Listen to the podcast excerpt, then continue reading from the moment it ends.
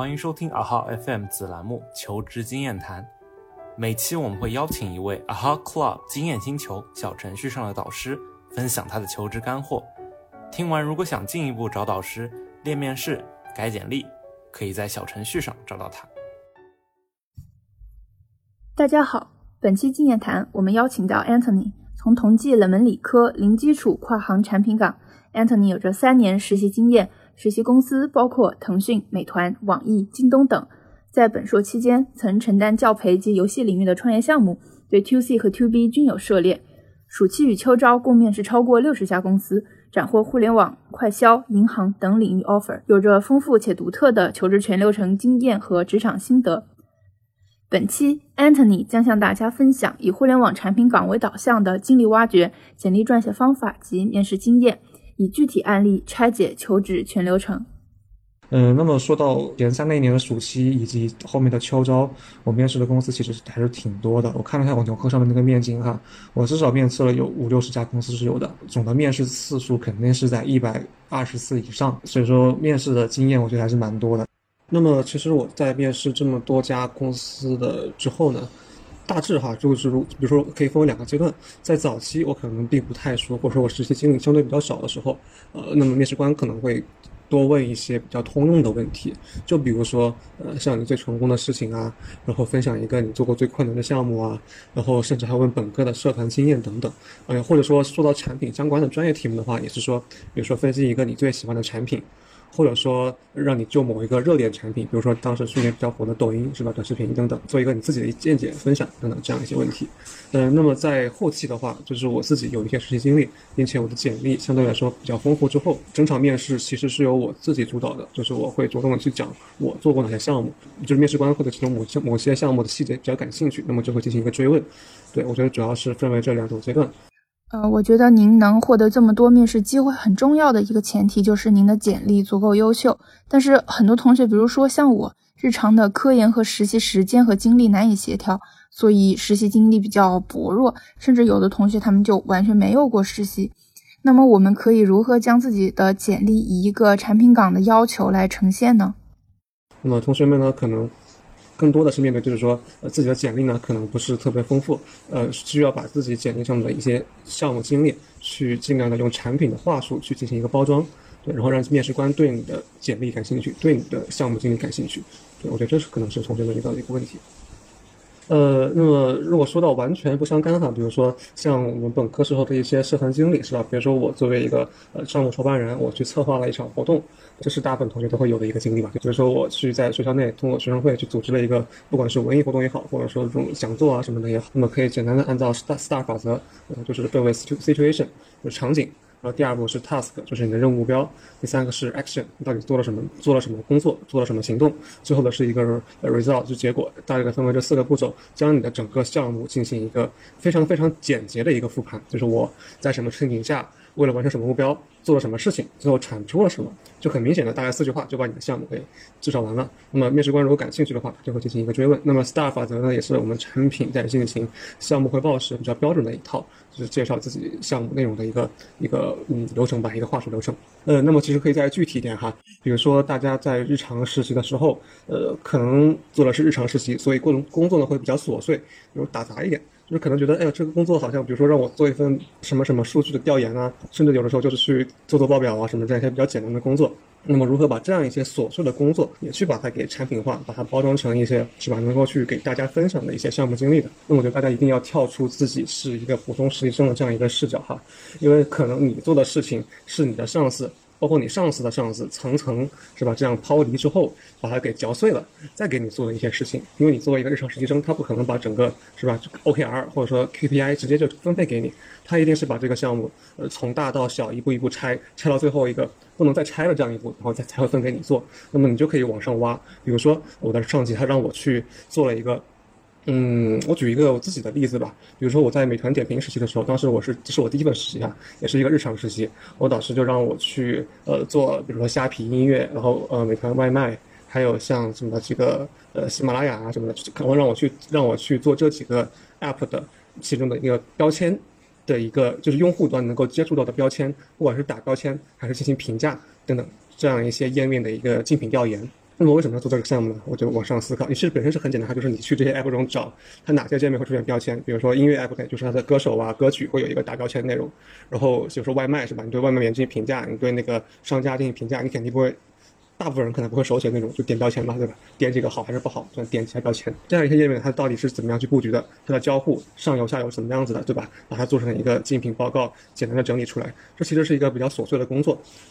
那么怎样去把它给产品化？就你想，你要想你的上级为什么让你做这件事情？哦，是因为我们点评 app 当时要对整个标签体系进行升级，所以我们自己要出这样一个针对霸王餐的这样一个完整的标签系统。那么再往上追溯，为什么我们要对针对针对点评的这样一个商家以及它的这样一些菜品进行这样一个标签的升级？哦，是因为我们以前的点评的这样一些商家，它的标签大部分是由商家自己上传的，然后我们运营进行人工的一道审核，但是这个审核的流程呢比较慢，而且比较繁琐，所以说大分的标签其实就是由商家直接自己上传的，所以它的准确率比较低，所以说我们需要。不仅是要从商家端自己上传，然后我们内部的 B 端运营去进行审核，还要由用户 C 端这边来给出一个评价的一个维度，就是用户这边。评价这个标签，它不打不合格，它是错误的。我们也要加入这样一个维度，来对这个商，来对这个标签进行下架处理。对，这是这是整个大的背景，然后就相当于是我为什么要做这件事情的一个基础的背景。那么了解这件事情，你就知道哦，为什么我的上级要我做这个，是它是有这样一个一层层的逻辑在里面的。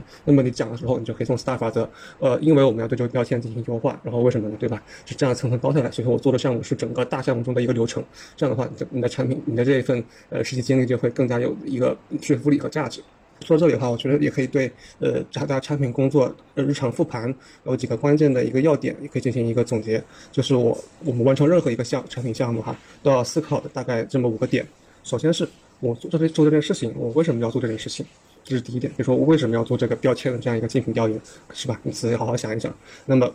嗯，做完之后你要想第二个问题就是，我这件事情真的完成了吗？这是我的竞品调研报告，我真的是做好了吗？我完成了我的就是上级给我的这个任务了吗？对吧？这是第二个问题。那么第三个问题，呃，这件这件事情我做的方式真的是最好的方式吗？就是我是怎样去做的？我做的方式是最好的方式吗？第四个问题，如果用别的方式来做，如果有的话，是怎样的方式？对吧？就是比如竞品报告，我除了用这样一个方式做的话，我还有没有其他方式来做？会不会其他方式比如这个方式更好？这样来对比。我最后一个问题，我做这件事情的这套方法能否套用到其他的问题上？比如说我做了这个竞品报告，我这样我这次是这样做了，那么下次我做其他竞品报告，或者我做其他的标签嗯相关的项目时，我能否套用这次的经验去进行一个嗯模板的一个复用？大家每次做完每件事情，思考这五个点，能够让你的产品工作事半功倍，这是我自己的一个经验。当我们有一定的实习经历，但是这段工作如果比较琐碎，那么我们可以怎样去思考和阐述这段实习呢？嗯，很多同学为实习内容乏善可陈而感到困扰。是的，呃，那么其实我之前也有很帮很多同学有改过他们的简历哈。其实大家嗯需要帮改简历的人，大部分都是比如说拿了第一份实习是日常实习，比如说做的工作会比较琐碎零散，然后就不知道去怎么写自己的这样一个实习经历哈。所以说我觉得这个大家一定说呃要跳出自己实习生的身份，你不要说哦我做的工作是什么，但是你我做的工作可能是比较零散没有意义的，或者说是体力活，但是你的 leader 是吧？你的 manager 他肯定不会。他做的事情其实就是就是你做的事情，你可以这样去理解，对吧？他会指派给你做这件事情，所以你要想想你的 leader 他做件事做这件事情的一个理由和目的，那么你就可以把他的这样的思考去呈现在你的嗯这样一个项目复盘中去，这样你的这样一个项目背景就不会那么单调了。复盘的时候要非常非常的呃仔细，因为每一步阐述都要有一个嗯非常严密的逻辑链条吧。所以说我刚才提到的问题中的第一步就是你为什么要这样做？你做这件事情的目的，这是做每一件，这是产品做每一件事情最基本的一个出发点，就是你为什么要做这件事情，呃，你为什么要是吧，整这样一个逻辑。然后，其实这件事就是，其实这第一个问题也包含了后面的两个问题，就是你，你为什么要这样做？那么你这样做真的是最好的方式吗？你有别的，你有别的更好的方式吗？对吧？产品经，其实你的面试官往往就会这样去拷问你，哎，你为什么这样做？对吧？你为什么我这样做不行？哎，你要这样做，对吧？他就会这样去这样去拷问你。所以说你自己一开始的时候，你就要对自己做的方式要进行一个非常严谨的严谨的逻辑论证，呃，就是。大家既然这样做的是吧？肯定当时有也有自己的理由是吧？你就把这个理由自己好好想一想。比如说不一定是最优解，但是可能由于环境啊或者各方面原因，这是最经济的方式，或者说性价比最高的方式，也有可能。就是就是说之前要做好一个详细的复盘。往往我们在写简历或者梳理过往经历的时候，会陷入到一种自嗨的状态。呃，那么我们是不是可以去求助，比如说像 Anthony 你，包括其他的同学或者前辈来优化一个逻辑和表述呢？对，我觉得这个其实呃，就是找同学或者说找嗯经验比你丰富的人来进行一个模拟面试，其实也是一个非常有效的一个途径。就是大家自己在复盘的时候，可能并不一定能发觉自己哦哪里的逻辑可能断掉了，但是可能是吧，旁边的人一听哦，你这个地方好像逻辑好像跳了一步，哎，不太对劲，对吧？就能很快的发现你的问题。包括呃呃，比如比如说经验比你更丰富的人，他可能能够知道你在哪些方面可能思考的并不是特别严谨，他就会就这个方面来进行一个更深度的提问。对，我觉得这是。确实也是一个很好的方式。嗯，我感觉虽然面试前大家都会做比较充分的准备，但是面试的时候容易发挥不出我们的实力。那么，Anthony，你可以分享一些面试中的小经验吗？呃，我觉得话就是有一个小技巧，就是在每次面试的时候，我都会呃尽量的预留三十秒到一分钟，就是每次我自己发言的时候，都会去给自己留这样一个时间，并且也会提前告知面试官，就比如说给我三十秒时间或者一分钟时间思考一下，那么我也不会急着去回答。那么一方面呢，即使你真的准备好了，然后你急着说，可能面试官会觉得你哦。就是除非你答得很好，就是说，不然他就是说就觉得你比较莽撞啊，或者说太凌乱之类的。那么留这个时间给自己呢，其实也是为了让整理自己的思路，把它该分好的点，比如分分成一二三四四个层面来进行呃条理性的回答，这样也会更好一些。所以说，一旦面试官他在你每次回答完问题之后，都要重新帮你整理一遍你这段话的中心思想。比如说你你哗啦啦啦说了三分钟，然后面试官又重新帮你用三句话整理了你三分钟的内容，这就是说明面试官对你刚才的回答其实不太满意，他需要重新帮你整理，重新帮你梳理一下你刚才这句这段话的中心思想，并且要和你确认你说的是不是这个意思。呃，我觉得大家不要一次性就是哗啦啦说太多，要及时和面试官确认他的反馈到底有没有听到，有没有 get 到你的意思。嗯，我觉得除了面试过程中我们要有一些这种临场应变的方法之外，那么在面试前我们应该怎样充分的做我们的这个面试前准备呢？怎样才能在面试中有一个比较出彩的表现呢？大家在面试不同的公司的时候，肯定是要提前对这家公司的业务，至少是大致的一个产品赛道要有一个是吧初步的认识。比如说你面试抖音，你肯定要对呃短视频赛道有这么一个认知。那么多看新闻是吧？比如说最近的热热点问题，感兴趣可以跟面试官提出去分享，或者是去提问。然后，呃，这个其实也是要看具体的一个赛道来定。在行业赛道的层面，我们应该重点关注哪一些方面呢？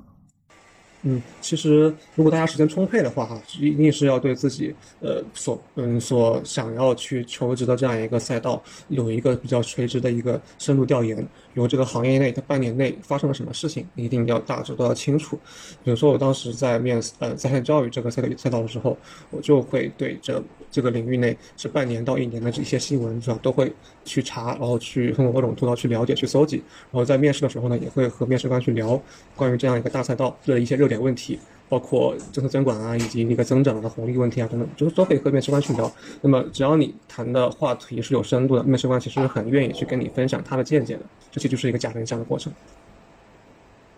那 Anthony，在你过往的经历中，你是如何去做的呢？呃，能给我们举一个你自身的案例吗？那么当时在呃面京东的时候，也是主要就是调研了一下，呃，比如说京东、阿里，然后以及呃像其他的一些国内电商平台这样一个主要的他们的一个产品的一个呃定位和他们的呃 app 的形态等等。呃，那么其实我还主要嗯。调研时间现在比较久哈，包括包括这家公司他们成立时间，以他们创始人在重大场合的一些发言等等，我都有做大致的一个了解。那么说到京东的话，本身我还参考了京东最原始的一个发展模式，而它是参考的呃是国外的一个亚马逊这样一个大商超自营的这样一个模式，所以说亚亚马逊模式也做了一个比较深入的一个了解。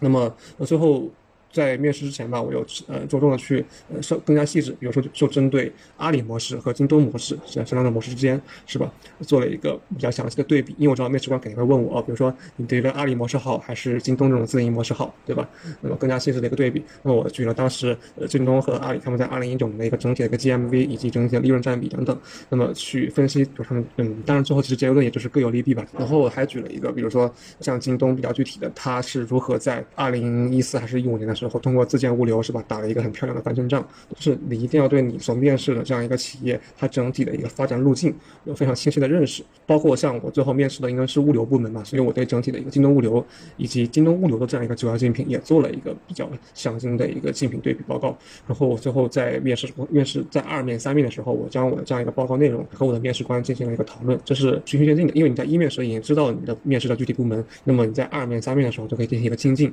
我就针对我具体的部门的业务是吧，再进行一个进一步的进行调研，然后和在后续面试中跟面试官更进一步的讨论。其实说了很多，但是其实真正入手的时候也也就是一篇咨询报告，其实也很容易的。现在互联网还挺这么发达，大家就是通过谷歌关键词，其实很容易能够搜到这样一些行业的调研报告。比如说你就是要找电商，你就找电商这样一个相关的一个行业调研报告，它就会给你列举这么几年来主要各大电商平台的一个发展路径，然后包括各家的一个 GMV 或者各种数据产品，都会在那个咨询报告中会有会有列举。再就是公司自己，就是整个除了行业报告之外，第二步要调研你所面试的这家公司的一个它本身的一个发展路径。比如京东的话，它是在过零几年成立是吧？但是它在呃之后，当时是在就是在二零一四年、二零一五年的时候成立了京东物流自建物流，这是它很大的一个转折点。你肯定要把这个点你要关注一下，它为什么要进行这样一些重大变革，然后就可以去和面试官去分享你的观点和看法，会是一个很大的加分项。Anthony，那听众们可以在 AHA Club 经验星球上向你咨询哪些方面的问题呢？如果有同学会对，比如说腾讯的呃企业云服务啊，我因为我在腾讯做的是 CSIG，我做的是对接企业云服务的这样一些 SaaS 服务领域的这样一些一些产品的工作，然后以及像美团做的是类目标签，那么我做的产品呢其实是也是 To B 的，做的是这样一个标签系统。如何让运营更方便快捷的使用这样一些标签系统，进行自动的维护和升级？我在网易做的是游戏平台，做的是一款加速器吧，所以说对游戏的一些渠道或者发行渠道以及游戏相关的一些产品，关于游戏领域有相关的一些了解。然后再就是在作业帮，刚才也说到了是在线教育领域，我做的是比较核心的用户用户履约中心，相当于是下单之后整个履约流程由我们由我们部门负责，我做的是履约产品。然后在京东做的是供应链，是一个很非常非常垂直的一个一个 to B 的一个领域。大家知道供应链嘛，肯定是京东的一个电商的一个核心，也是所有卖货的一个核心。而京东本身是供应链这边做的最全，它是唯一一个拥有全产品形态的一家物流公司。大概就是这么五个赛道，我分别对这五个垂直赛道有相对深入的一个了解和见解。所以说，感兴趣的同学也可以去深入的去了解、交流一下这方面的一些一些知识。大家如果感兴趣的话，可以针对其中某一个或者某一类具体的点进行深入的一个咨询。感谢大家收听本期导师经验谈，欢迎大家通过我们的小程序 AHA Club 经验星球与导师 Anthony 一对一咨询。